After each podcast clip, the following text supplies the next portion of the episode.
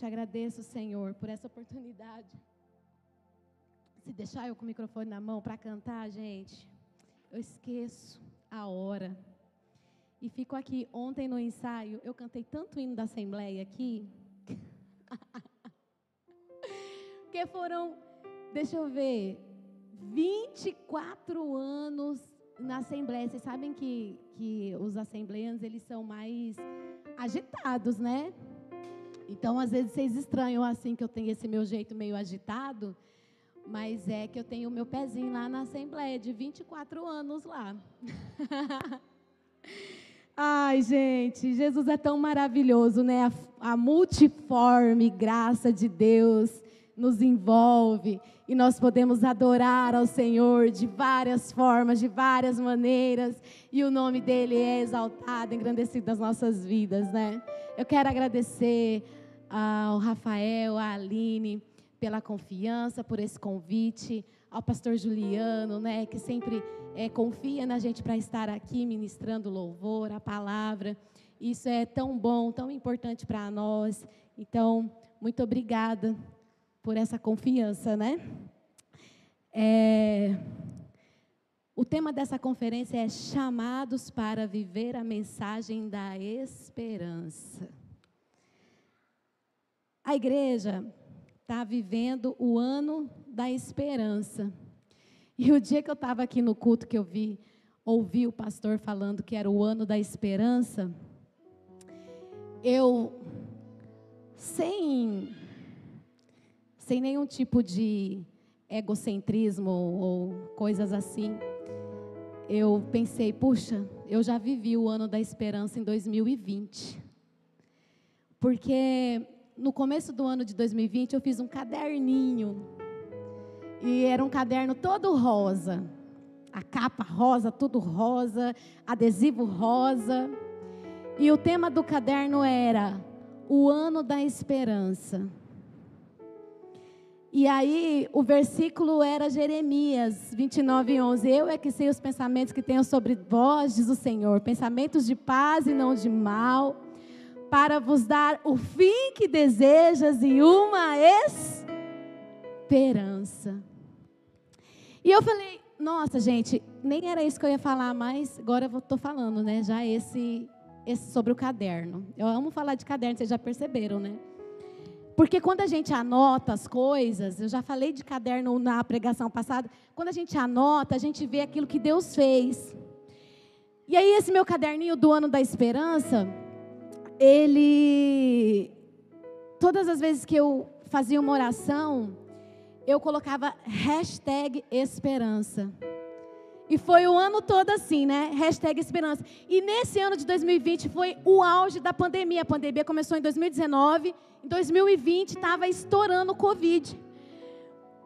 E eu, no ano da esperança, falei: puxa vida, eu estou no ano da esperança. Olha pandemia, as coisas fechando. Que rolo que é esse, Senhor? E eu orando em favor de uma causa que era que o Senhor fizesse um milagre na minha vida e na vida do Ibrahim. E aí eu decidi fazer um propósito, um propósito assim, um ano sem doce, mas sem doce mesmo, sem nada de doce. Eu amo doce, sem nada, sem nenhuma bala. Às vezes eu esquecia que eu estava de doce e colocava uma bala na boca, eu saía cuspindo a bala assim, sabe? Quando você lembra, opa, é de doce é doce, tudo que era doce.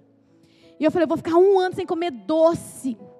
Para mim, né, que sou uma ser humana, isso para mim já é uma coisa super radical. No quinto mês, em maio, a minha mãe me liga e fala assim: a sua avó teve um sonho com você e ela disse que você está grávida. E ela disse que não é um sonho, é uma visão. Você está grávida. E aí eu falei, aí tá, isso ela me mandou por mensagem, né?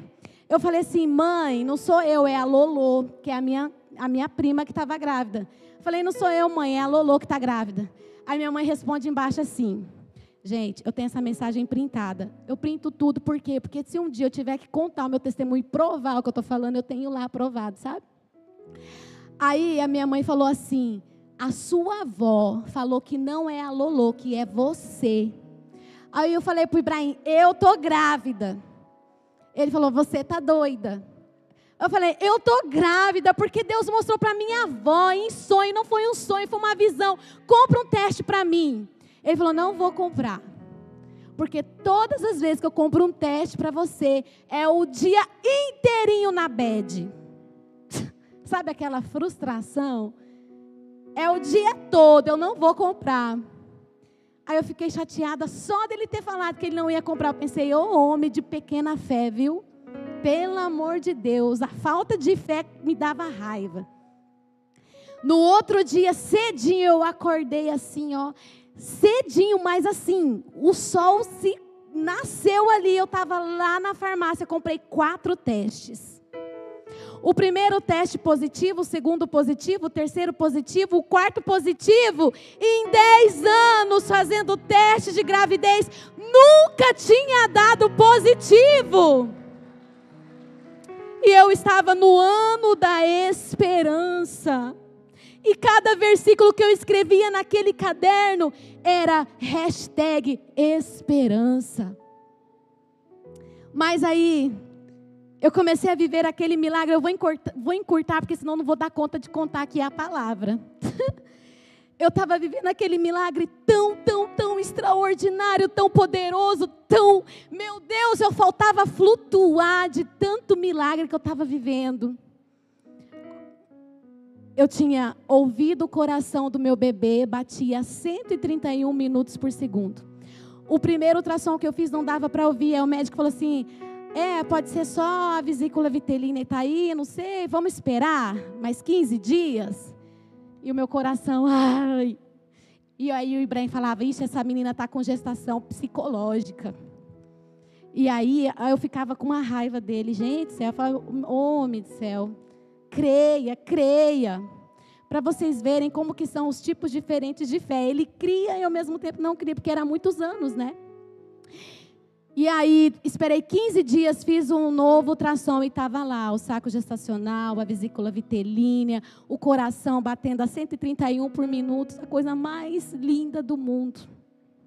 E eu fui acompanhando essa gestação, e eu tinha que ir sozinha nos ultrassons, porque era pandemia, não podia ter acompanhante. E depois de 12 semanas, o Ibrahim pôde ir no ultrassom comigo. E naquele ultrassom, o meu bebezinho já estava com três meses, tudo formadinho, mas a médica estava muito calada. E eu estava no ano da esperança. E a médica estava muito calada e, eu, e ela perguntou para mim assim: Você tem diabetes? Pressão alta? Eu sou da área da saúde, estava filmando tudo. Na hora parei de filmar e pensei, tem alguma coisa errada.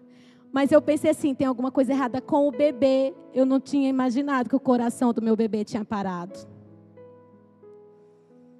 E aí naquela hora eu comecei a gritar. Deus não leva o meu bebê, ressuscita, ressuscita. E Ibrahim segurou no meu braço e disse: Seja feita a vontade de Deus. Você está vendo como é a fé? Naquele momento ele se ergueu e disse: Seja feita a vontade de Deus. Segurou no meu braço, eu me lembro tão bem disso. Deus sabe o que ele faz. E tudo que eu sabia era pegar aquele meu caderno e chorar e chorar. Fiquei sete dias esperando o meu corpo expelir aquele bebê tão sonhado, tão orado, tão desejado. E agora, como que eu vou contar para a Dinã que o Senhor levou esse bebê? Como eu vou dizer que a vontade do Senhor é sempre boa, perfeita e agradável, mesmo na hora da nossa maior dor? Você consegue entender? A vontade do Senhor é sempre boa, perfeita e agradável, mesmo na hora da dor. E aí, eu continuei a escrever no meu caderno o ano da esperança. Esperança, hashtag esperança, esperança. E declarar: Eu é que sei os pensamentos que tenho sobre você, diz o Senhor. Com sete dias eu tive que para o hospital tirar o meu bebezinho. Tive que fazer uma oração tão difícil de entrega e dizer ao Senhor: Eu não te adoro pelo aquilo que o Senhor faz, mas eu te adoro por quem o Senhor é. Bendito seja o nome do Senhor. Eu carrego uma esperança no meu coração. Que um dia eu vou encontrar o meu bebê lá no céu. Eu carrego essa esperança. Qual é a esperança que você carrega no seu coração? E agora eu vou para a palavra, porque depois você já sabe o que aconteceu.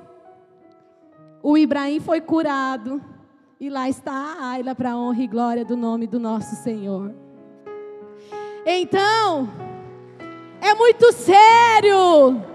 Quando o pastor diz assim, nós estamos no ano da esperança, receba essa palavra, tome posse.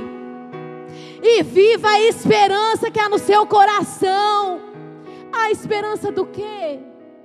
O Senhor disse que nós teríamos uma vida e vida em abundância, a vida que o Senhor tem para nós é uma vida eterna, mas Ele também tem uma vida abundante para nós aqui nessa terra. Você crê nisso?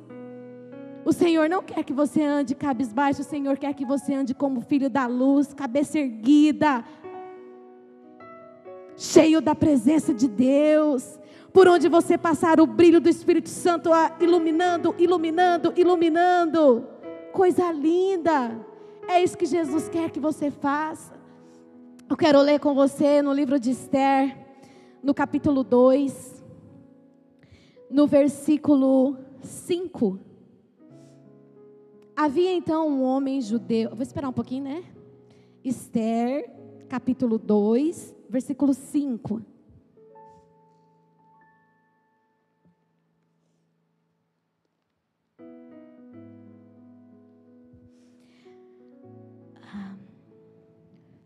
Havia então um homem judeu na fortaleza de Suzã, cujo nome era Mardoqueu, filho de Jair, filho de Simei, filho de Quis, homem benjamita que fora transportado de Jerusalém, com os cativos que foram levados com Jeconias, rei de Judá, ao qual transportara Nabucodonosor, rei da Babilônia. Este criara Radassa, que é Esther, filha do seu tio porque não tinha pai nem mãe e era moça bela de aparência e formosa à vista. E morrendo seu pai e sua mãe, Mardoqueu, tomara por sua filha. Sucedeu, pois, que divulgando-se o mandado do rei e a sua lei, e ajuntando-se muitas moças na fortaleza de Suzã, debaixo da mão de Egai, também levaram Esther à casa do rei, debaixo da mão de Egai, guarda das mulheres. E a moça pareceu formosa aos seus olhos e alcançou graça perante ele, pelo que se apressou a dar-lhe os seus enfeites e os seus alimentos, como também em lhe dar sete moças de respeito da casa do rei, e a fez passar com as suas moças ao melhor lugar da casa das mulheres. Amém? Li esse pequeno trecho para introduzir para vocês a história de Esther. A Esther, ela nasceu no exílio. Eles eram cativos da Babilônia. E ela nasceu na, no exílio. Órfã de pai e mãe, criada pelo seu tio Mardoqueu. Judeus servos do Senhor, que cumpriam e obedeciam às leis de Deus e andavam nos seus caminhos. A Pérsia era a maior potência do mundo. Assuero governava boa parte do planeta. Ele era um homem muito importante, um homem muito vaidoso. Os persas eram um povo pagão, que eles tinham vários deuses, várias religiões, acreditavam em várias coisas e eram prepotentes, vaidosos. E um dia esse rei Assuero decide fazer uma festa de seis meses para as autoridades e os governantes, né, que ajudavam ele a, a governar aquelas províncias da Pérsia, de todo o seu território e ele chama a sua rainha, porque ele era um homem né, tão vaidoso, ele queria mostrar a rainha. E ela se recusa a ir à presença do rei. E diante daquele povo todo, a rainha fala um não para o rei. Mas as leis dos persas eram uma lei muito, muito forte e não podia ser revogada. Então, aqueles outros governantes influenciaram o rei a destituir Vasti do trono. E mais para frente a procurar uma nova rainha. E aí entra Esther. Imagina Esther, uma moça serva do Senhor, que seguia os princípios de Deus, de repente ela é tirada de Mardoqueu para ir para uma casa de mulheres, de moças, as moças mais lindas da província, uma moça que se guardava, uma moça cheia de sonhos, né, que queria um casamento abençoado, que provavelmente orava por tudo isso já. Mas de repente ela é tirada do seu meio para ir à casa dessas mulheres junto com outras mulheres para como se fosse um concurso de beleza, porque o rei ele ia escolher apenas pela aparência, pelo aquilo que mais agradasse os olhos. E aí Esther ela é chamada para a presença do rei e o rei escolhe ela para ser a rainha de um povo pagão. Mas Esther é uma serva do Senhor. Ela tem uma natureza do céu. Ela não adorava deuses pagãos. E diante de todas aquelas pessoas, Esther alcançava graça aos olhos de todos que haviam. E ela governava juntamente com o rei aquele povo que adorava outros deuses. Até que um dia ela teve a oportunidade de manifestar a fé dela e mostrar para que ela estava ali. O povo de Deus ia ser exterminado. Amã, um homem muito mau, planejou, influenciou o rei a exterminar o povo de Israel. E Esther teve que se levantar, jejuar e orar pelo seu povo para poder entrar na presença do rei e não ser morta. Olha como as leis dos persas eram tão rígidas que ela nem podia entrar na presença do rei sem ser chamada. Então Esther, ela faz esse jejum, essa entrega ao Senhor e entra na presença do rei. E ela fala para o rei, se apresenta como uma serva do Senhor, uma mulher judia. E através de Esther, Deus liberta e salva uma nação inteira. Esther e Mardoqueu foram usados para esse tempo para esse propósito. E a palavra diz que Esther, todos que haviam, achava graça diante dos olhos das pessoas.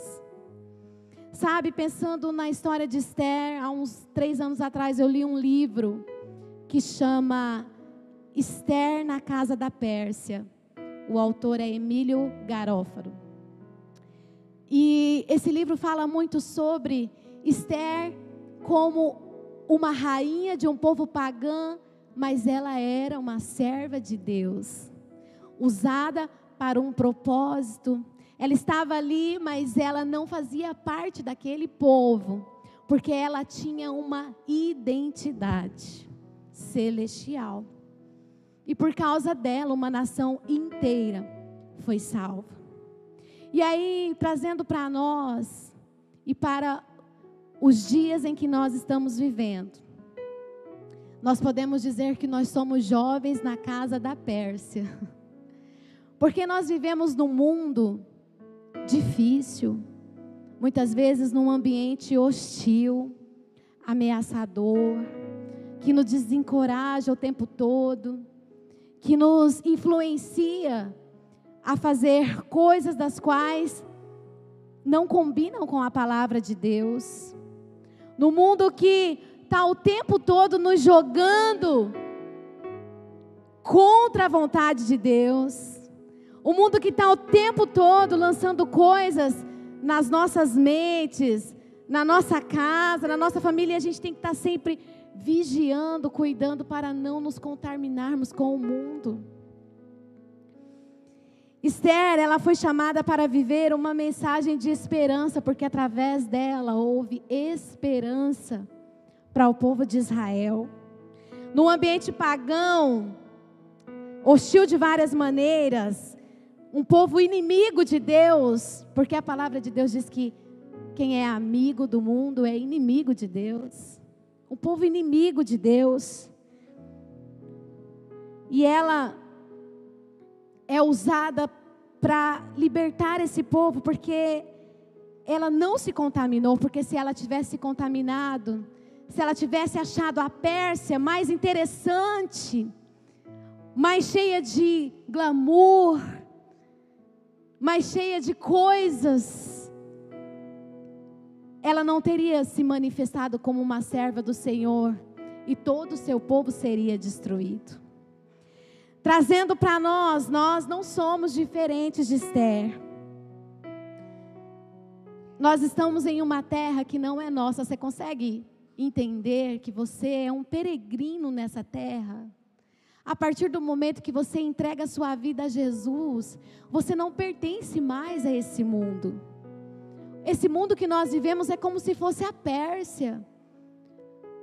Muitas pessoas inimigas de Deus, fazendo coisas que vão contra a palavra de Deus. Mas nós temos que ir na contramão desse mundo, porque nós somos chamados para viver uma mensagem de esperança.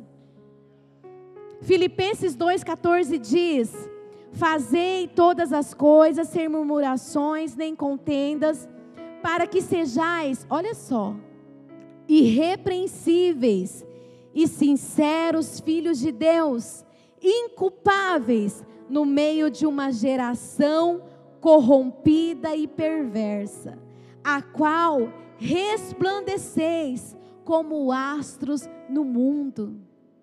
O que é isso? Isso tem a ver com a nossa postura como filhos de Deus, como servos do Senhor. Se Esther ficasse lá murmurando, questionando, Será que ela teria achado graça diante das pessoas?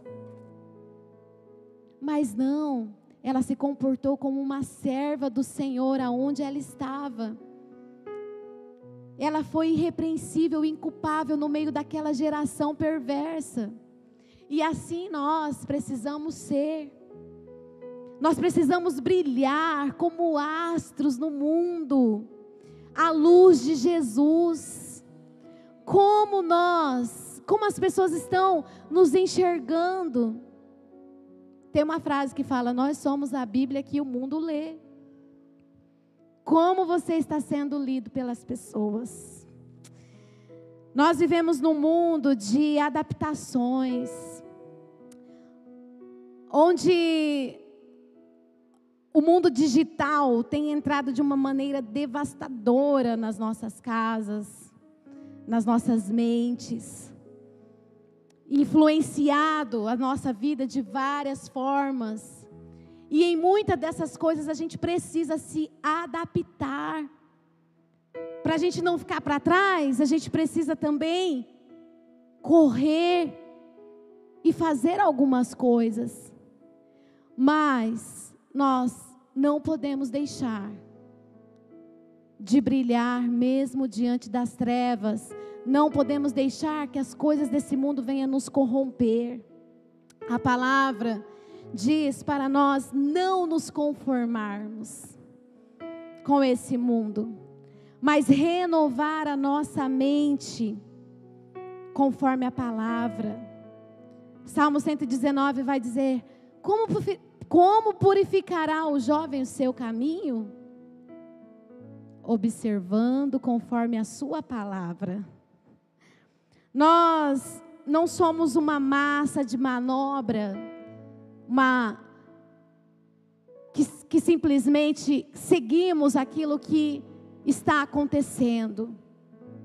Nós somos filhos de Deus e nós precisamos ter esse comportamento de filhos de Deus. Seja no nosso trabalho, seja na faculdade, na escola. Como nós estamos nos comportando? O que nós estamos fazendo? Será que será que as pessoas estão enxergando Jesus em nós? Ou nós somos apenas Maria vai com as outras, estão fazendo ali, eu vou fazer também. Estão fazendo cá, eu vou fazer também. Será que nós estamos sendo uma massa de manobras, sendo manipulado pelas pessoas? Ou será que nós estamos fazendo aquilo que o servo de Deus precisa fazer para que o nome dele seja engrandecido? Indo na contramão do mundo, sabendo que você não é desse mundo. Uma das coisas que aconteceu comigo quando eu, quando eu tive esse aborto foi perceber a brevidade da vida. Mas, co, como um sopro, como um sopro. E o que nós estamos fazendo hoje, agora, com aquilo que nós temos nas mãos, nós estamos nos conformando ou nós somos inconformados? que nós possamos ser inconformados com esse mundo e transformados pela palavra de Deus todos os dias. O nosso comportamento é tão importante, porque é Ele que nos diferencia do bem e do mal. Aquilo que nós fazemos nos diferencia se nós somos servos de Deus ou não. Às vezes, a pessoa fala: é, Eu sou crente eu sou cristã, mas o comportamento dela não condiz com aquilo que ela fala.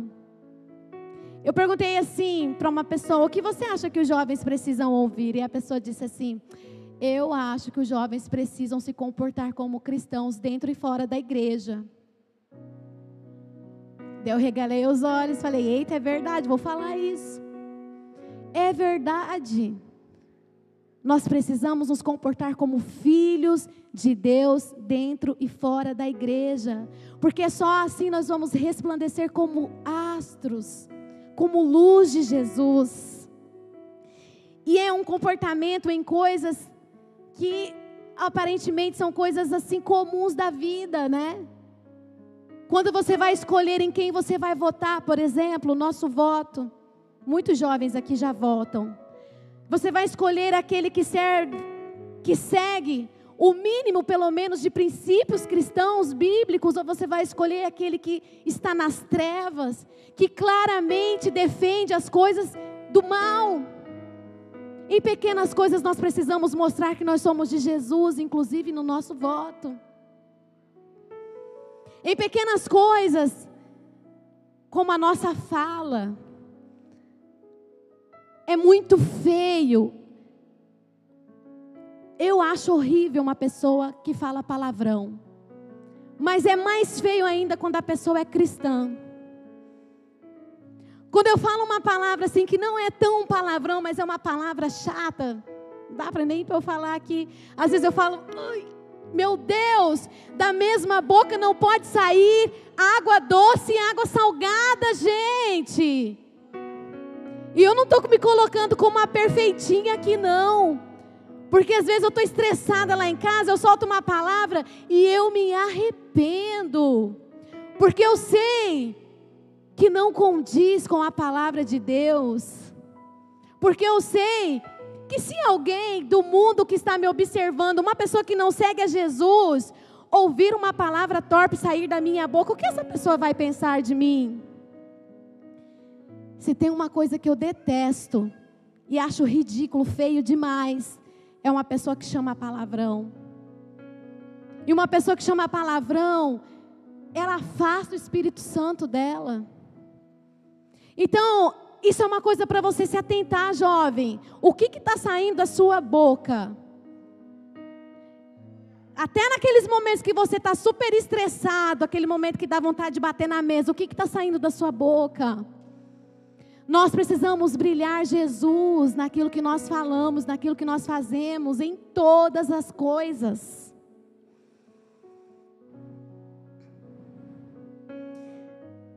O nosso comportamento é muito, muito, muito importante. Mas não é o nosso comportamento dentro da igreja, é o nosso comportamento fora dela. Quem nós somos fora da igreja?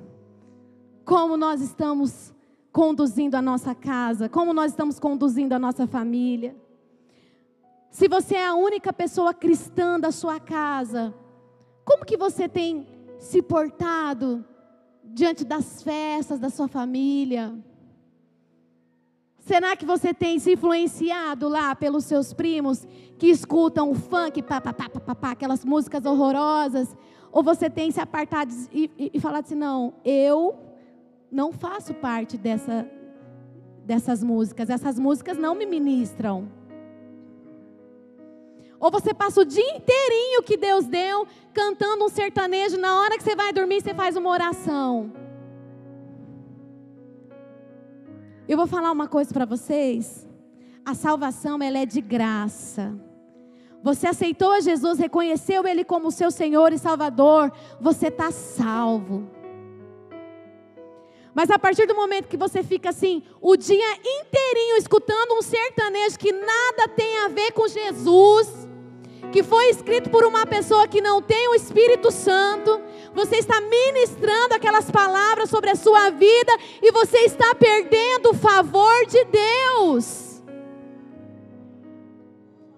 Você quer o favor de Deus? Você precisa ser crente de verdade. Você quer a bênção de Deus? Você precisa rejeitar o manjar que o mundo te dá. Isso me faz lembrar de Sadraque, Mesaque e Abednego quando estavam diante da estátua do rei Nabucodonosor. Queriam que eles se prostrassem lá, mas eles não, eu não vou me prostrar, eu me recuso, porque eu só adoro o único Deus verdadeiro. Me faz lembrar de Daniel, quando falaram para Daniel: Olha, você não pode mais orar três vezes por dia aí na janela, não. Porque se você ficar aí orando, você vai ser lançado numa, numa cova de leão. E Daniel estava lá todo dia sendo perseguido. Foi para a cova dos leões e e Deus fechou a boca dos leões, porque ele não negou a sua fé. E às vezes nós estamos negando a nossa fé por um post no Instagram. O que, que será que o Instagram fica ali mostrando para você ver? Porque dependendo do que ele está te mostrando, é aquilo que você anda procurando. Chato, né? É chato falar isso, mas é a verdade. É a verdade. Nós precisamos ser crentes de verdade. Você é salvo, lavado, remido no sangue de Jesus. Você tem que viver como filho da luz. O versículo que vocês escolheram, depois vocês podem brigar com o Rafael, porque não é culpa minha essa palavra. Olha só. Vivam como pessoas livres, mas não usem da liberdade como desculpa para fazer o mal. Vivam como servos de Deus. Viu? Foram vocês que escolheram. Vivam como servos de Deus, ou seja, vivam como filhos da luz, brilhando Jesus, carregando a mensagem da cruz. Vocês são chamados para viver uma mensagem de esperança. E para carregar a mensagem de esperança, você precisa brilhar e as pessoas precisam ver que você é diferente. Tem algo diferente em você.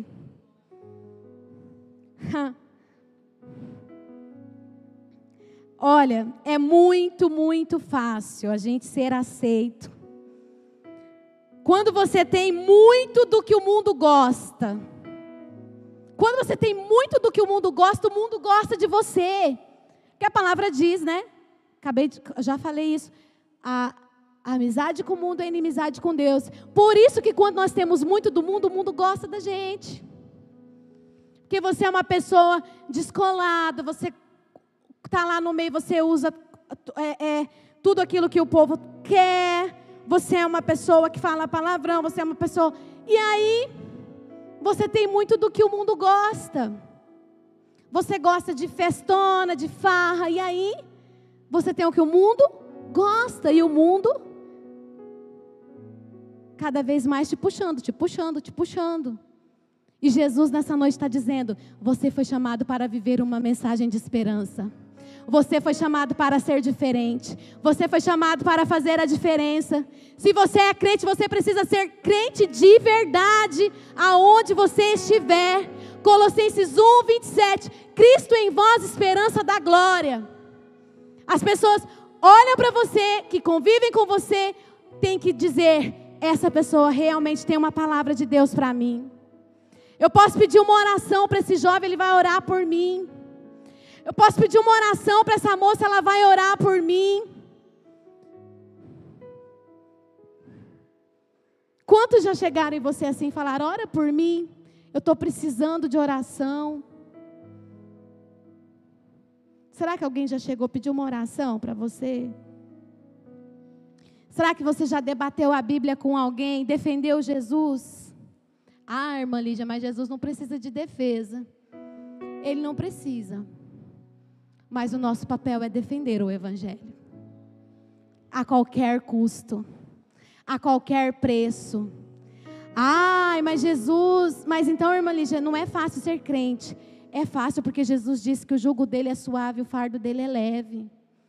Sabe o que, que precisa? Uma decisão. Uma decisão.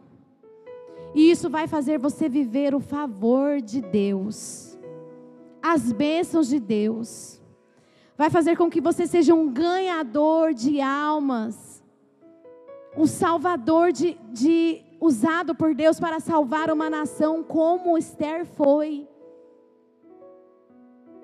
Quantos querem ser assim, chamados para viver uma mensagem de esperança?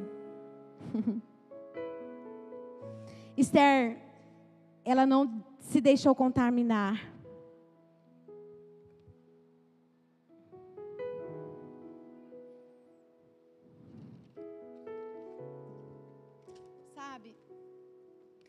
a gente, no nosso dia a dia, nós somos tão influenciados pelas coisas do mundo.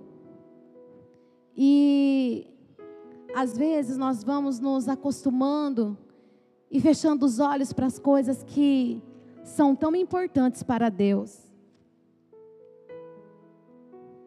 A renúncia que nós fazemos todos os dias elas são muito importantes para Deus. Um dia que você tira para jejuar, é muito importante para Deus, porque você está tirando aquele momento para Ele. Você está declarando para Deus que você não é ninguém, que você depende dEle.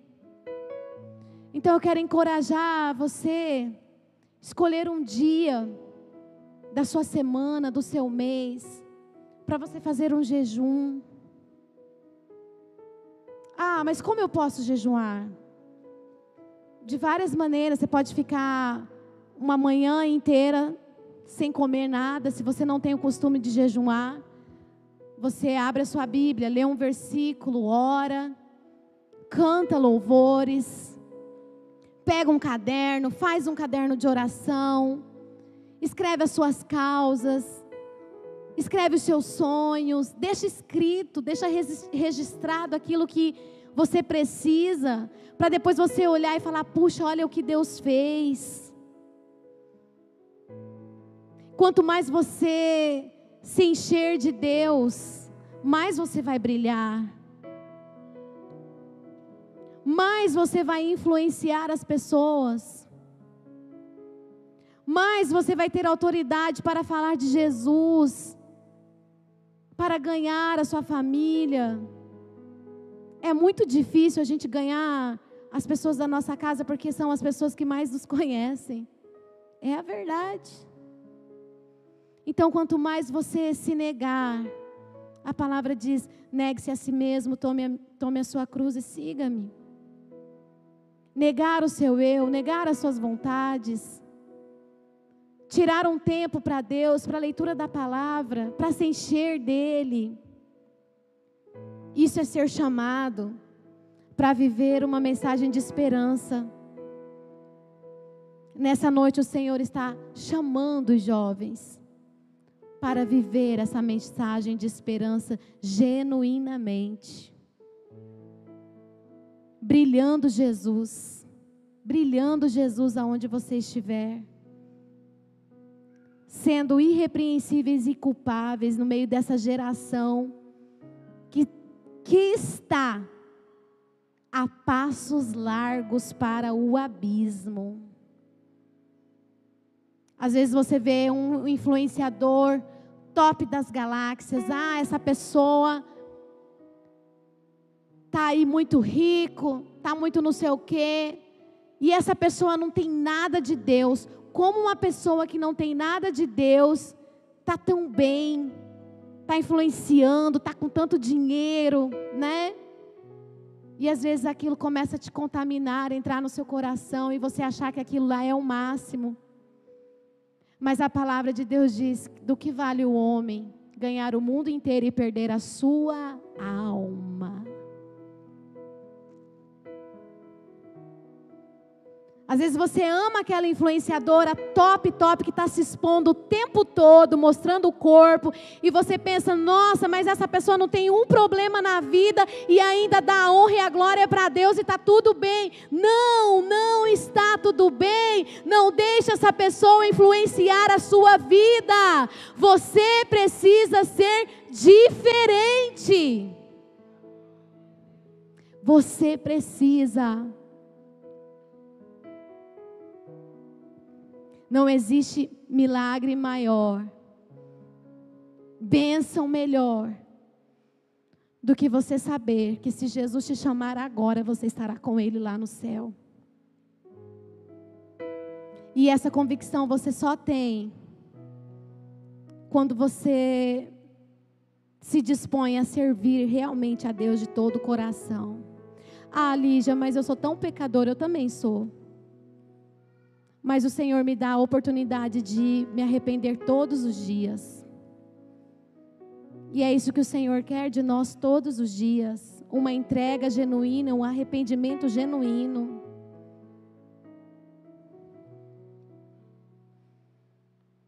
Primeira Tessalonicenses 5 e 8 diz assim: Mas nós, que somos do dia, sejamos sóbrios, vestindo-nos da couraça da fé e do amor, tendo por capacete a esperança da salvação. Esse versículo quer dizer que, mas nós que somos do dia, ou seja, nós que somos da luz, nós que somos da luz, sejamos sóbrios. Quero pedir para os músicos subirem aqui, por favor. Nós que somos do dia, nós que somos da luz, Sejamos sóbrios, sejamos claros, vestirmos a couraça da, da fé, de verdade, do amor, tendo amor, compaixão, tendo por capacete a esperança da salvação. Como está seu coração nessa noite? Como está o seu relacionamento com Jesus? Você entregou a sua vida para Jesus um dia? Algumas pessoas ou todas as pessoas que te conhecem sabem que você é cristão. Mas como está sendo o seu a sua vida com Jesus, o seu relacionamento com Jesus. Como as pessoas estão vendo você? Eu quero te convidar a ficar em pé. E aí no seu lugar você falar com Jesus.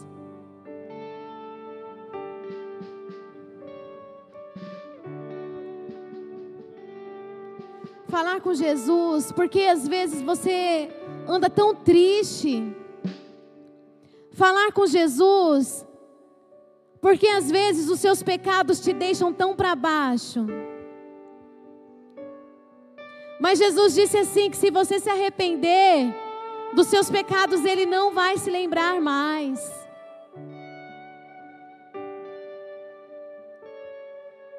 Para você viver a esperança da glória, você precisa levantar a sua cabeça. Como um filho amado de Deus, como um filho que tem a autoridade do Pai para falar em nome dEle, como um filho que tem o brilho do Pai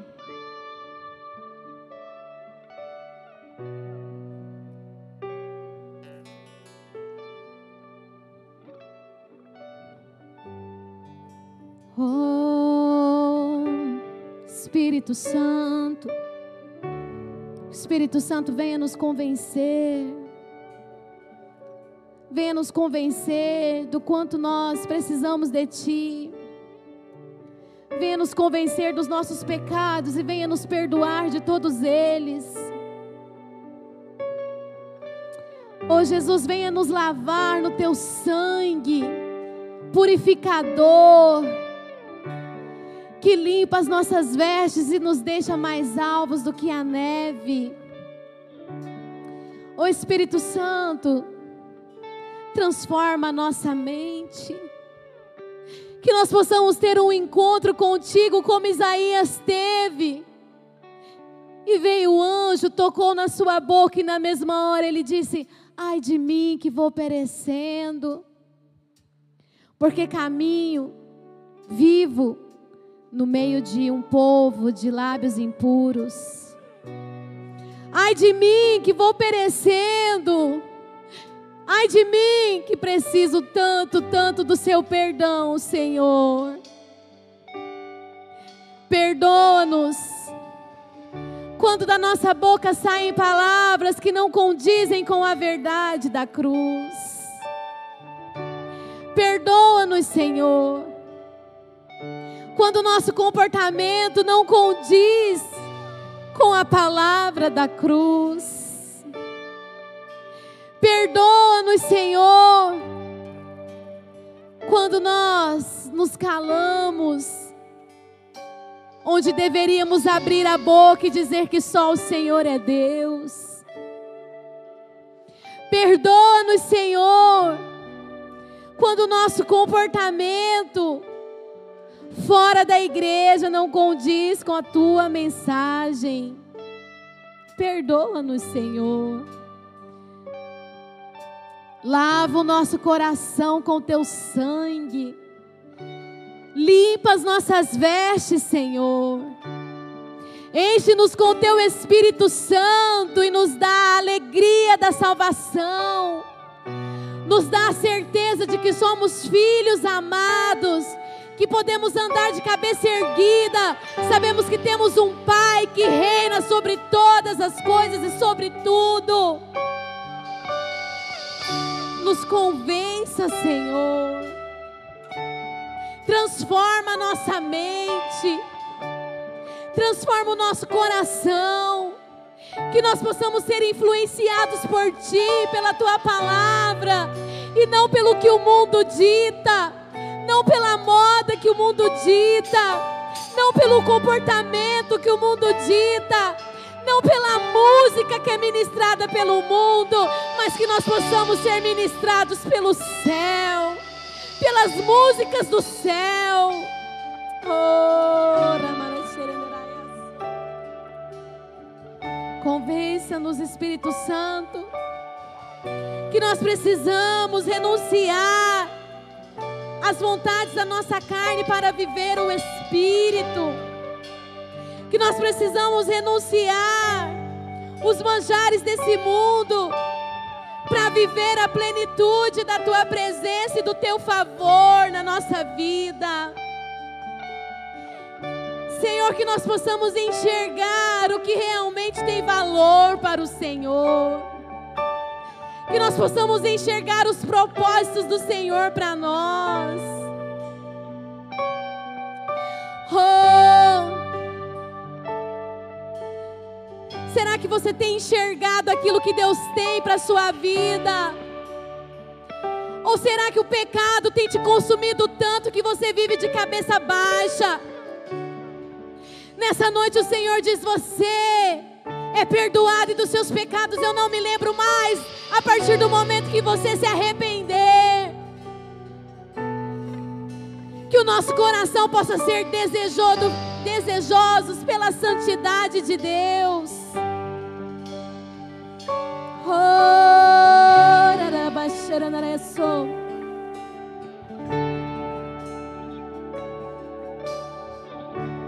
É muito real. O mundo espiritual que nós vivemos é muito, muito real. As influências malignas são muito reais.